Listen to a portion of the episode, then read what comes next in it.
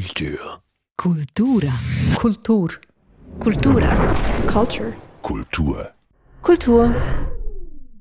Wenn ich mich nicht irre, das sagte jeweils Sam Hawkins, eine witzige Nebenfigur in den Heldengeschichten von Karl May. Wenn ich mich nicht irre, das ist der Name eines dünnen Bändchens im Reklamverlag in der Reihe Was bedeutet das alles? Untertitel dazu ein Versuch über die menschliche Fehlbarkeit. Dies ist der Kulturstammtisch zum Irrtum beziehungsweise dem Gegenteil davon, nämlich der Fehlerfreiheit, der Unfehlbarkeit am Mikrofon Erik Facon. Zu Gast hierzu sind der Theologe und Germanist Andreas Mautz und der Publizist Martin Zink.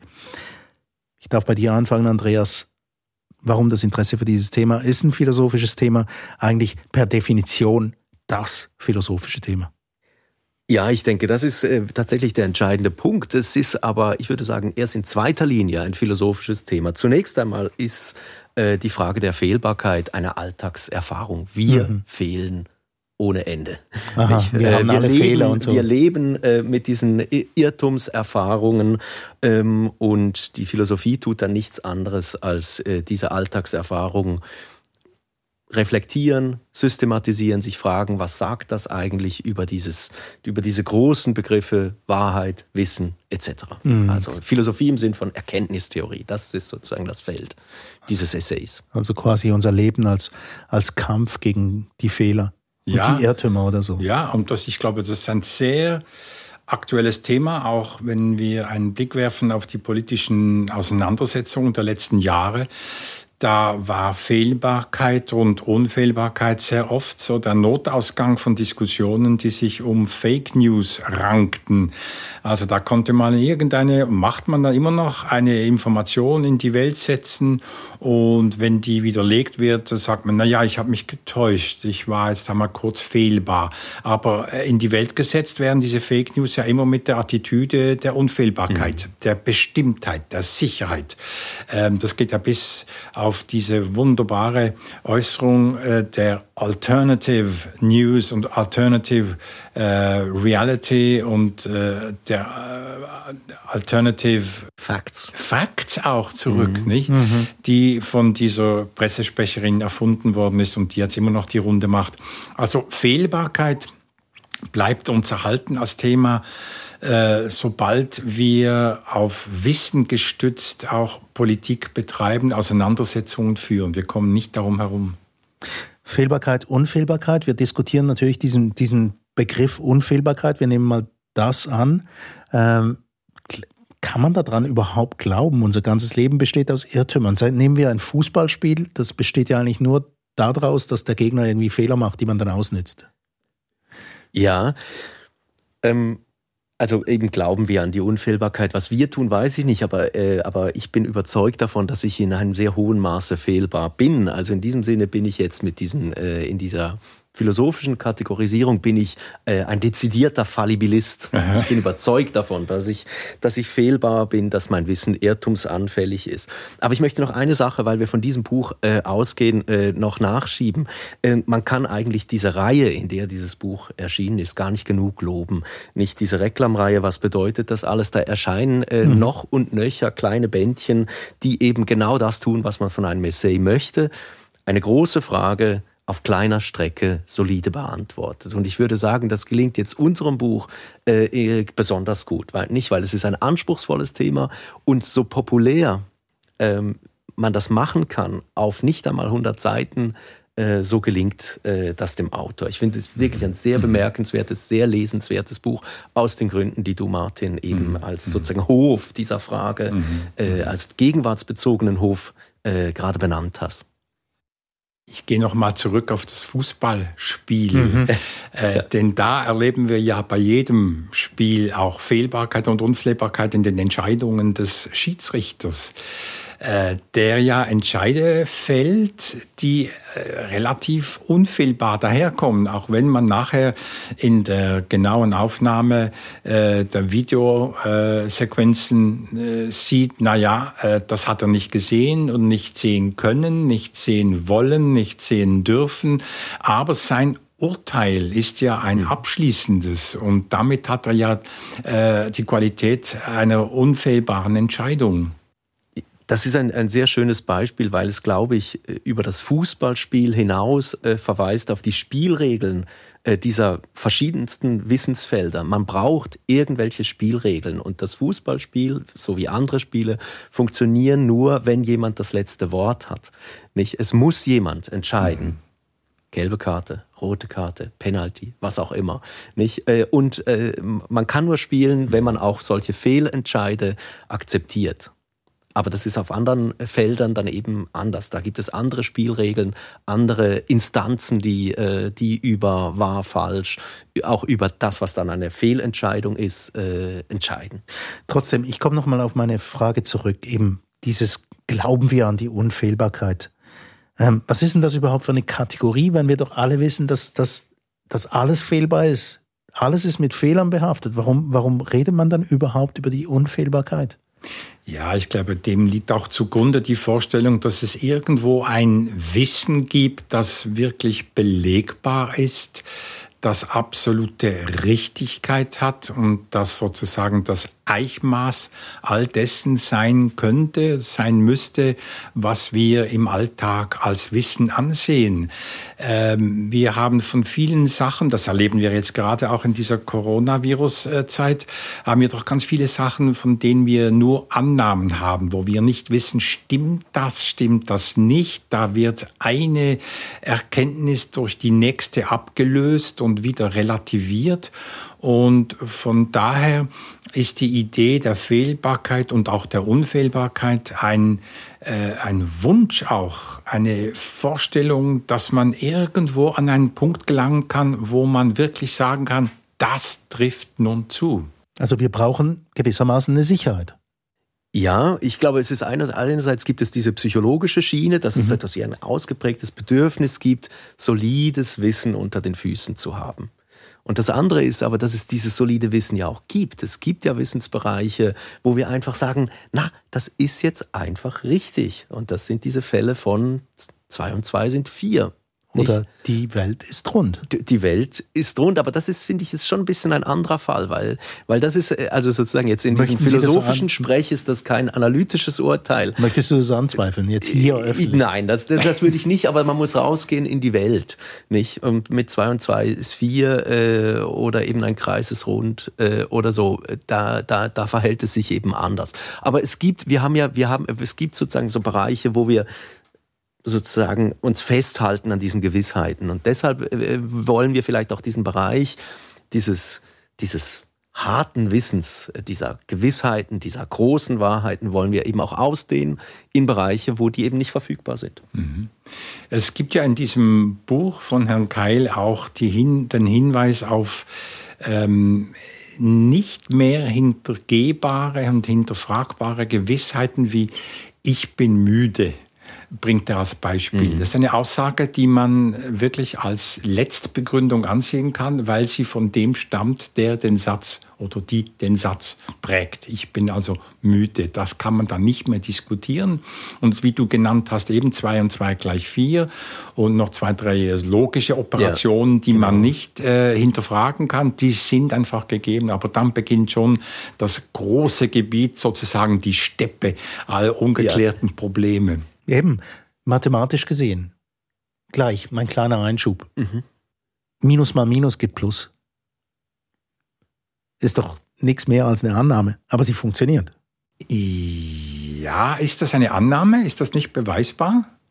Ich habe mich immer gefragt, mein Mathematiklehrer konnte es mir nicht erklären im Gymnasium, ah, aber seither ist auch ein bisschen Zeit vergangen. Vielleicht ja, ja ich, kann, ich kann zu dieser De De Debatte nichts beitragen. Ich war immer also ungenügend in der Mathematik. Mathematik das ist, es gibt ja auch die imaginären Zahlen in der Mathematik, aber die braucht man ja, um wieder zu realen Zahlen voranzukommen. Die sind ja eine Art Zwischenetappe. Also das, das begibt, dabei begibt man sich ja schon in die Nähe von von Narrationen auch, dass man etwas erzählen kann, was stimmt, muss man einen Umweg machen über etwas, was nicht stimmt. Und, so. Mhm. also, und dann ist man auch wieder in dieser Fehlbarkeit drin. Ne? Andreas? Ähm, was mir so gefällt an, äh, an unserem Büchlein ist, dass der Autor einfach, er ist analytischer Philosoph, äh, das ist sein Geschäft sozusagen, sehr genau zu sein.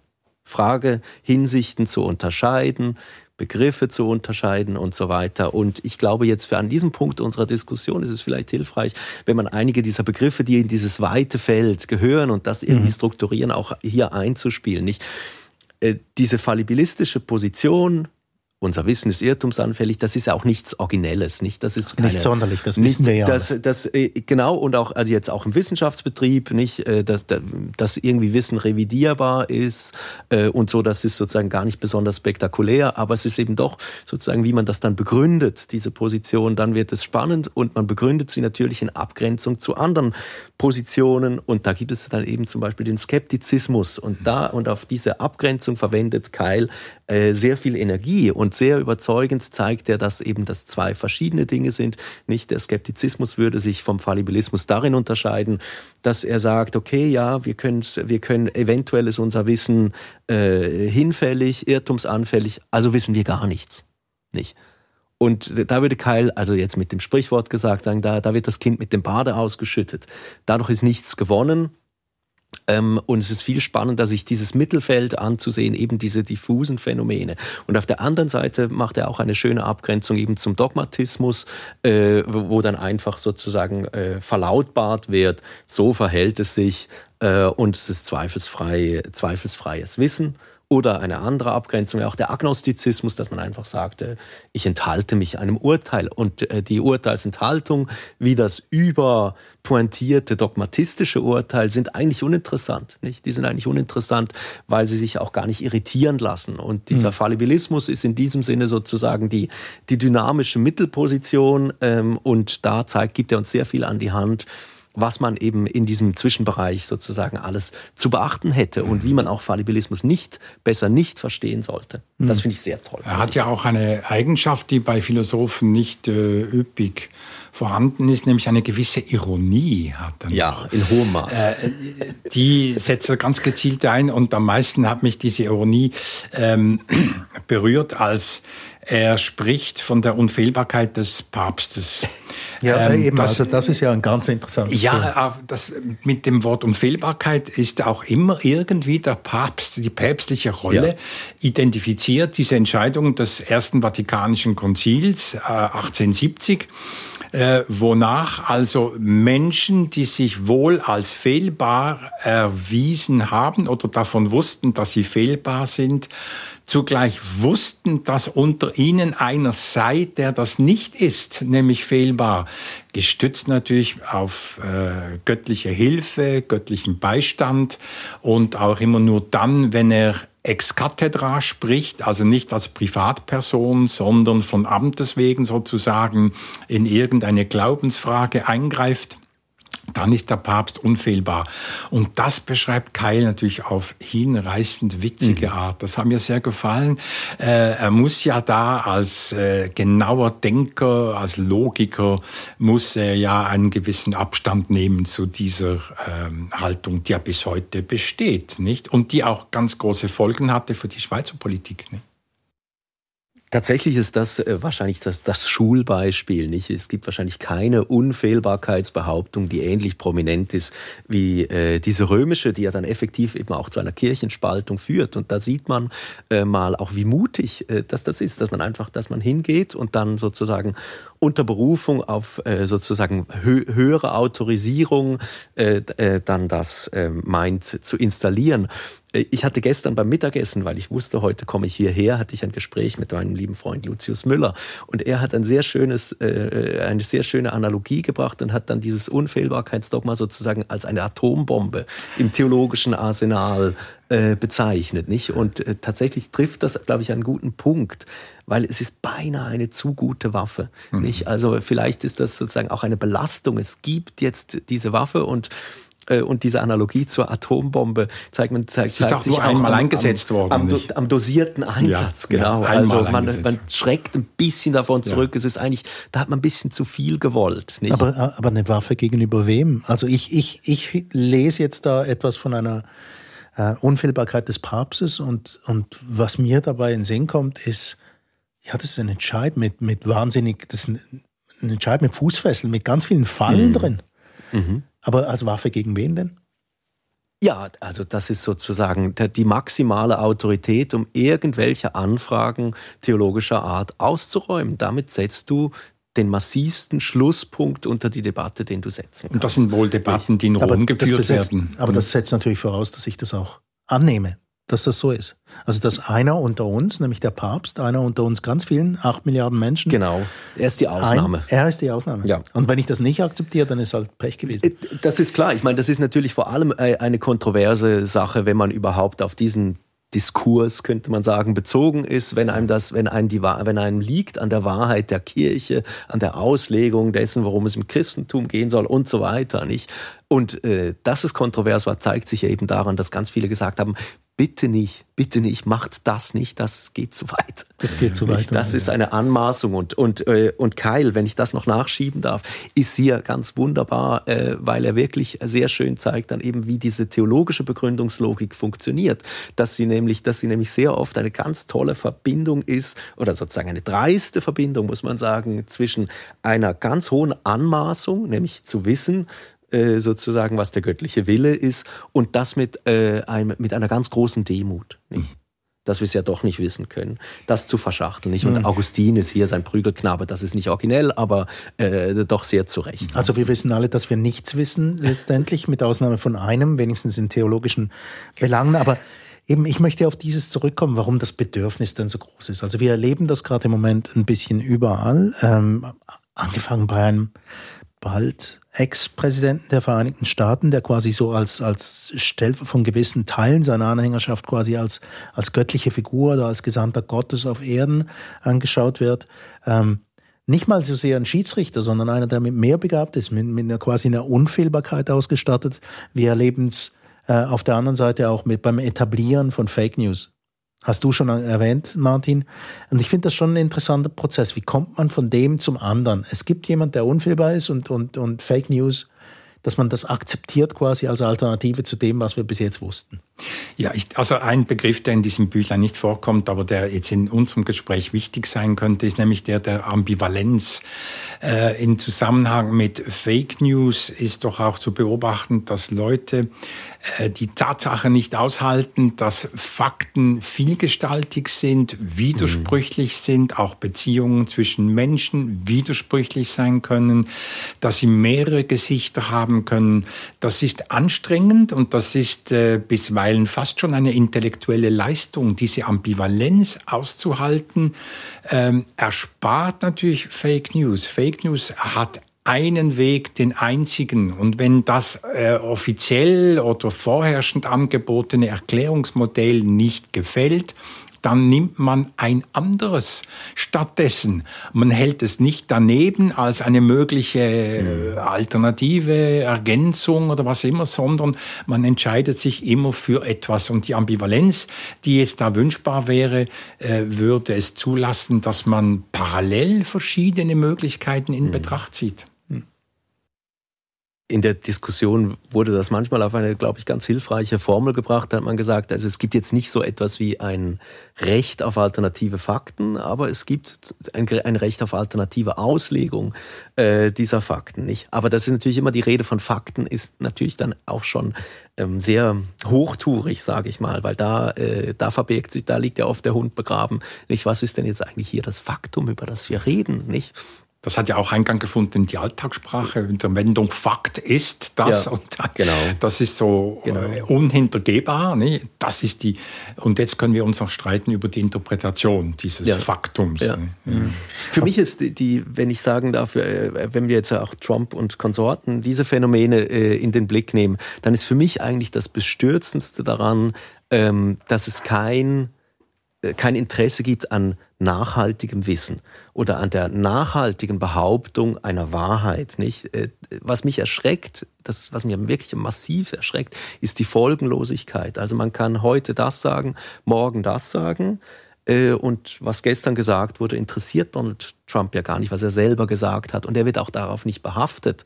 Nicht? Äh, dass es diese Mehrheiten gibt für einen Menschen, der derart liederlich umgeht mit seiner, mit seiner, mit der Historisierung sozusagen seiner eigenen Position. Das finde ich, das finde ich erschreckend. Das lässt man einfach alles durchgehen. Und das zeigt, äh, das zeigt sozusagen eine, äh, eben wie wichtig alle diese Unterscheidungen, die hier gemacht werden in diesem Büchlein. Aber das hat auch schon damit zu tun, dass A, ganz viele Meinungen vom selben Herrn produziert werden mhm. und das in ganz kurzer Zeit. Also ja. die Schnelligkeit und die Menge machen es vollkommen unmöglich, auf eine Äußerung zurückzugreifen, die vor einer Woche gemacht wurde. Ja. Äh, was er vor einer Woche gesagt hat, weiß man nicht und interessiert den Urheber auch überhaupt nicht. Ja. Das hat keinerlei Konsequenzen. Mhm. Also bei seinem Publikum muss man schon sagen. Für, weil, ja, aber auch für ihn selber. Schon, er, er weiß es ja selber wahrscheinlich auch nicht mehr, weil er mühelos auch das Gegenteil behaupten kann. Mhm. Also das jetzt, wenn wir an Trump denken, aber Trump ist doch immerhin jetzt wiedergewählt worden, fast wiedergewählt worden mit 70 Millionen. Also kann man sich vorstellen, dass er modellartig für eine Haltung steht. Nicht in allem natürlich, mhm. ganz klar. Ist das wie ein Zeichen der Zeit auch, was, was, was wir da erleben? Also die Welt ist so kompliziert geworden, dass irgendjemand, irgendjemand muss doch hier die, die Wahrheit haben. Er muss sie besitzen. Ist das, läuft es darauf aus? Aber solche Angebote gibt es schon lange und gibt es schon viele. Äh, dass äh, all die Gurus, die da auftreten und die das Versprechen abgeben, ich erkläre dir die Welt, folge mir, ich ähm, biete dir ein Angebot, alle Phänomene, die dir zu, äh, auf dich zukommen, irgendwie einzureihen, einzuordnen, mhm. mit Begriffen zu ähm, sortieren und so weiter. Diese Angebote gibt es schon lange. Das machen nicht nur Religionen, das machen ganz viele Gruppen. Gruppierungen. Vielleicht äh, ist das der Punkt, wo wir mal äh, auch Gerd Keils äh, sozusagen Verkörperung dieses äh, Fallibilismus ins Spiel bringen können, eben den äh, ganz einleitend schon erwähnten äh, Sam Hawkins, nicht? Mhm. Und das ist ja ein ganz heiterer Fallibilist. Der hängt all seinen Aussagen ein, ein lachendes, wenn ich mich nicht irre, an, nicht? Und der kommt damit gut durch. Der kann damit gut leben und das kann auch auf die Nerven gehen. Er geht auch vielen Leuten dann sehr auf die Nerven. Ähm, aber es muss nicht sozusagen in diesen, ähm, in dieses Verzweifelte reinlaufen, sondern man kann mit dieser äh, sozusagen entspannten Einsicht äh, in die Erkenntnisgrenzen kann man auch sehr gut leben. Aber tatsächlich ist natürlich jetzt unter wirklich starken Krisenbedingungen äh, möchten man gerne mehr. Und man möchte vielleicht ganz besonders dort mehr, wo wir gewohnt sind, harte Auskünfte, verlässliche Auskünfte zu bekommen. Und das sind die Naturwissenschaften. Und deshalb ist es, glaube ich, so qualvoll zu erleben, dass auch die total im Nebel stochern.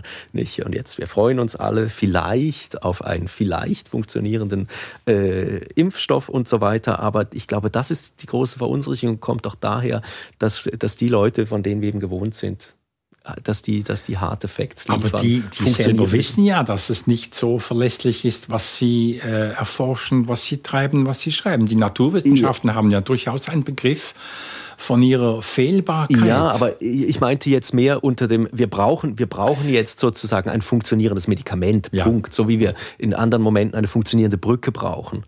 Nicht? Mhm. Aber ist es nicht so, das ist doch schlicht und einfach das Wesen der Wissenschaft. Du hast vorhin gesagt, die Leute halten das nicht aus. Ähm, Forschung ist doch nie am Ende. Ja. Ja, die Forschung muss das aushalten, muss aber vorübergehend so etwas wie eine stabile Brücke anbieten. aber, um das Wort aufzunehmen. Ja, ja genau.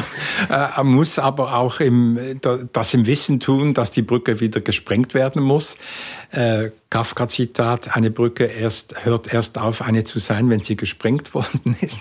Also da muss man die Brücke wieder sprengen äh, und eine neue bauen. Also das heißt, die, die Naturwissenschaften, die machen ja immer vorübergehende Erkenntnisse im Wissen inzwischen Früher war das nicht so, aber heute im Wissen, dass äh, diese Einsicht wohl durch eine bessere, genauere, andere ersetzt werden muss. Früher war Naturwissenschaft einfach die Lektüre der Bibel. Da mhm. hatte man die Gewissheiten, da nahm man ja nicht eine Blume in die Hand, um die anzuschauen, sondern las in der Bibel nach, was über Blumen steht. Mhm. Aber sind wir jetzt gerade mit diesem, mit diesem Phänomen dieser Pandemie nicht in in so eine Geschwindigkeit reingeraten, dass die Forschung hier irgendwie allzu schnell ähm, neue Lösungen suchen muss und finden muss.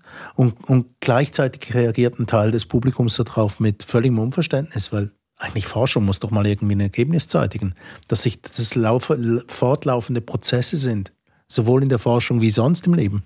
Ich glaube, die Versuchung ist im Moment sehr hoch, äh, dass eben auch gerade die Naturwissenschaften mit ihren Spielregeln, äh, mit ihren vergleichsweise soliden, äh, generell akzeptierten Spielregeln sehr leicht in Versuchung kommen kann, diese jetzt zu verlassen und sich auch ökonomischen Interessen und so weiter zu beugen. Nicht? Man kann, man kann ja jetzt im Moment, ist es ja für, für Infektiologinnen und Infektiologen sozusagen die Stunde nicht. Man kann jetzt sehr hoch steigen und man kann auch sehr tief fallen.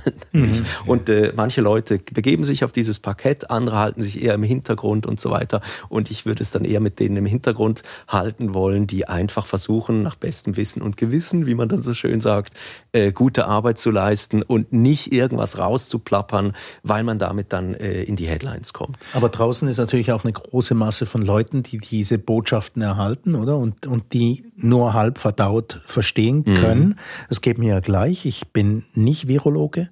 Ich bin Anglist, Germanist und ich verstehe die Hälfte von diesen Sachen nicht. Also irgendwann mal fängt es dann mit dem Vertrauen an. Ich muss doch einfach irgendjemand trauen können.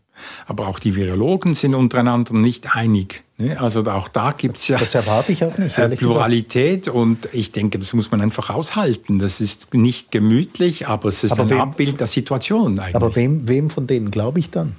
Da mache ich ja dann auch eine Auswahl, oder? Ja, natürlich, ja. ja. Was, ja, wo liegen die Kriterien einer, ja, einer Zustimmung oder eines Vertrauens? Das ist eine Vertrauenssache auch. Ja.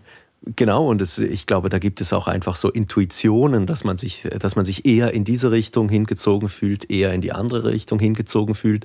Und ich glaube, man muss diesen Intuitionen dann auch, also die mal wieder ein bisschen rationalisieren. Und dazu kann dieses Buch sehr helfen, dass man sich überlegt, ja, aber wie kann ich jetzt eigentlich so etwas wie eine verlässliche Überprüfung äh, äh, dann eigentlich auch zustande bringen. Aber schwieriger wird es ja dann erst, wenn ich als Anglist anfange mit, mit, mit Sachen hantieren, von denen ich eigentlich von Haus aus keine Ahnung habe oder? Ja, aber das, das erleben ja, wir ja im Moment, oder? Das wird ja dir zum Teil abgenommen durch staatliche Eingriffe, also ja. oder durch Marktgesetze. So und so viele, also jetzt nehmen wir mal diese Impfstoffe, so viele äh, Dosen stehen zur Verfügung oder äh, an diesen Orten kriegst du diese Impfung, an jenem Ort kriegst du sie nicht und so. Also da kommen noch ein paar Sachen hinzu, die dem eigenen Zugriff entzogen sind, der eigenen Haltung, nicht? Also ich meine, es ist ja auch ein, gewissermaßen ein Fall eines allgemeinen Phänomens. Unser Wissen ist immer hoch vermittelt. Nicht? Was wissen wir denn aus unmittelbarer eigener Erfahrung?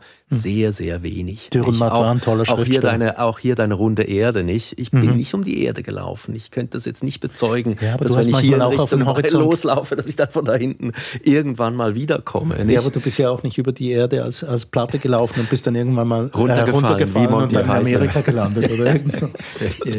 genau. Ja, ja, eben. Ich, ich, will, ich will nur sagen, diese, äh, man, man muss immer äh, sozusagen vermitteltes Wissen in Kauf nehmen und da aber natürlich ein bisschen eine Auswahl machen. Äh, wer, was ist denn jetzt eine vertrauenswürdigere Quelle als eine andere? Nicht? Yeah. Ich habe doch noch eine, eine Frage zu dieser, dieser einen unfehlbaren Person. Ich glaube, ähm, und, und ich gucke jetzt dich an als Theologen, Andreas. ja.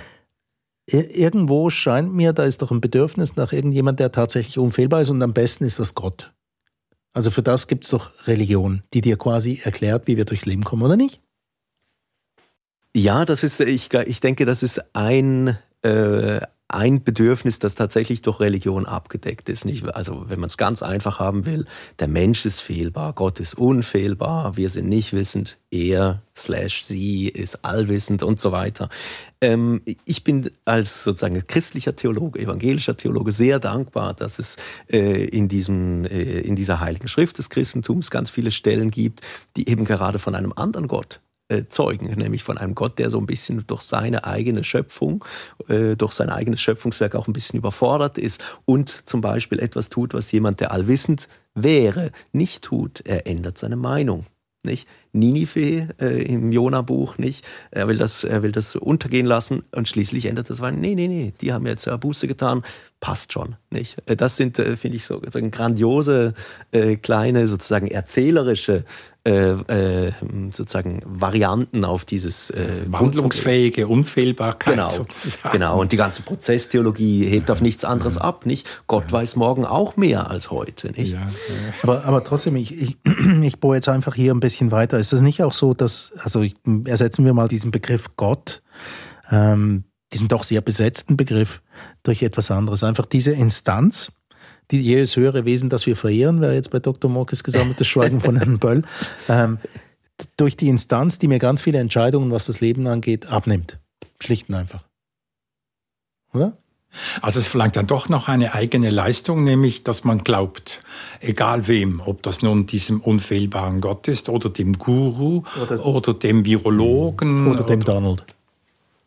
Donald. Ja. Oder ja, genau. Also man muss ja doch von sich aus noch etwas hinzufügen. Man muss nämlich äh, von sich absehen äh, mit dem Versprechen natürlich oder mit der Aussicht, dass man ja dann belohnt wird durch äh, Entlastung. Äh, mein Glaube befreit mich auch von der Notwendigkeit, immer wieder neu entscheiden zu müssen. Ich entscheide mich mhm. grundsätzlich für etwas und ich folge dem. So wie nun eben Millionen halt zum Beispiel diesem Donald äh, Trump folgen und das Gefühl haben, er führt uns durch die Fairnesse der aktuellen Politik. Und diese Weltlage ist sowieso kompliziert, auch wenn sie von ihm mit verursacht ist. Aber er ist zugleich das Angebot, das alles auszuhalten, das alles zu bestehen. Und solche Angebote gibt es viele. Also zu fragen wäre, ob nicht kleinteilig auch so Auseinandersetzungen um Klimapolitik auch so etwas haben, weil die auch eine Rahmung anbieten für ganz viele mhm. kleine Sachen, für Verhaltensweisen. Ich darf das nicht machen, ich darf jenes nicht machen, auch wenn nicht immer restlos klar ist, ob das wirklich dem großen und von mir auch geteilten Ziel einer äh, anständigen Klimapolitik irgendwie hilfreich sein kann. Aber trotzdem hat man dann äh, ganz viele Alltagshandlungen äh, irgendwie formatiert. Mhm. Nicht per Glaube an Gott, nicht per Glaube an den Guru, sondern durch äh, Glaube an gewisse Verhaltensmaßregeln, die durch beispielsweise Klimapolitik in die Welt gesetzt werden. Es gibt ganz, ganz viele Orte, wo man der eigenen Fehlbarkeit sozusagen entkommen kann. Ich kann da gut anschließen. Ich finde das sehr äh, entscheidend, was du sagst, dass man etwas dazugeben muss. Nicht, äh, auch wenn wir uns jetzt auf dieses höhere Wesen, das wir alle verehren, äh, berufen, nicht? Es ist ja nicht so, dass man dann immer schon weiß, was, was man damit machen soll im Alltag, nicht? In diesem Messi-Alltag. Äh, was weiß ich, was heißt, was heißt denn jetzt im, in der Alltagspraxis, liebe deinen Nächsten wie dich selbst? Mhm. Nicht? Wie man das umsetzt, ist eine, äh, eine relativ große, offene Frage. Oder äh, jetzt äh, näher an dem, an Keil, er verwendet viel Energie darauf, uns einzubläuen. Man muss genau aufpassen, wem man Fehlbarkeit zuschreibt, nämlich eben nicht den Methoden äh, oder bestimmten Aussagen, sondern den, den Akteuren dahinter, nicht Menschen. Also jemand, der urteilsfähig ist, kann nur fehlbar sein. Sonst gibt es da eine, eine, eine folgenreiche Sprachverwirrung. Ja. Darauf kommt das sehr oft zu sprechen, dass genau. die Methode selber keine Fehler machen genau, kann. Genau. sie kann falsch gemacht die sein. Die Methode ist nur so gut wie der, ja. wie der, wie ja. der Anwender, nicht? Genau. Oder die Anwenderin. Ja. Kann ich noch eine letzte Relativitätsstufe reinbringen zum Schluss dieses Gesprächs? ähm, ist es nicht so, dass wir alle zusammen, alle, mehr glauben, als dass wir wissen? Vermutlich, oder wie, vielleicht ist die Grenze zwischen Glauben und Wissen etwas unscharf und so. Also gelegentlich äh, muss man etwas für Wissen halten, woran man einfach glaubt. Also äh, vermutlich ist das nicht immer ganz deutlich auszumachen, wo die Grenze verläuft. Ja, eben. Ich, der, der, die klassische Antwort auf diese Frage wäre, es kommt sehr darauf an, was man unter Glauben und was man unter Wissen versteht. Und die kann man sehr unterschiedlich vermitteln. Aber wenn ich darf, würde ich noch eine Unterscheidung, die Keil uns anbietet, mit, äh, die ganz nah an dem ist, äh, noch, noch referieren wollen. Er sagt nämlich, es gibt, wir müssen zwei Formen der Fehlbarkeit auseinanderhalten. Und das finde ich ganz produktiv. Er sagt, es gibt so sozusagen so eine harmlose, normale Fehlbarkeit und die entsteht einfach durch Übereilung, durch Unaufmerksamkeit, Zeit, wenn wir so ein bisschen dahin äh, flüchtig äh, sind und, und so weiter. Das kann man reparieren. Das, und deshalb ist es harmlos. Wir, können da, wir könnten da auch anders. Im Alltag tun wir es oft nicht, aber wir könnten. Und die anderen, die gravierenden Fälle, das sind eben die blinden Flecken. Oder das, was wir dann äh, mit einer anderen optischen Metapher sagen, das ist im toten Winkel. Und das kann man per se nicht sehen. Da laufen wir einfach rein. Und das sind deshalb auch die interessanteren, äh, die interessanteren Fälle. Das, was uns nachhaltig verstellt, entzogen äh, ist nicht. Und dann hat er hier sehr schöne Beispiele. Äh, und dass man eigentlich über diese, über diese zwei mhm. Klassen mhm. von Fehlbarkeiten oder von, von sozusagen von äh, Entstehungen von Missverständnissen, äh, dass man da ansetzen sollte. Das hat mir sehr eingeleuchtet. Wenn ich mich nicht irre, das ist der Titel des Buches von Gerd Keil, über das wir gesprochen haben, ein Versuch über die menschliche Fehlbarkeit. Ich möchte natürlich meinen lieben Sam Hawkins nochmal zitieren, wenn ich mich nicht irre und danach kam immer ein Hi, Hi, Hi, Hi, Hi oder so. Oder vielleicht auch nur dreimal. Ich weiß nicht. Herzlichen Dank jedenfalls für die Teilnahme an diesem Gespräch. Äh, bei mir waren Martin Zink, der Publizist, und der Theologe und Germanist Andreas Mautz. Mein Name ist Erik Fackung.